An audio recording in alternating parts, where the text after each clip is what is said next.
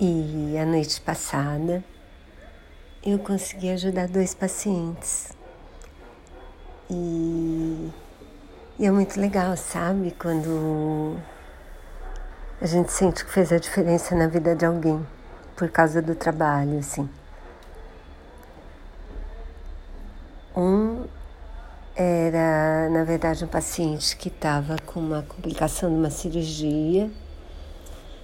E daí, daí eu examinei, liguei para a cirurgiã, falei, passei o caso, tudo. E acho que dessa vez ele vai ser bem cuidado e ficar bom de vez, assim. Que é um quadro já meio arrastado, ele está com isso faz mais de mês já. E a outra era uma moça, uma moça que estava com um cansaço fazia um tempão.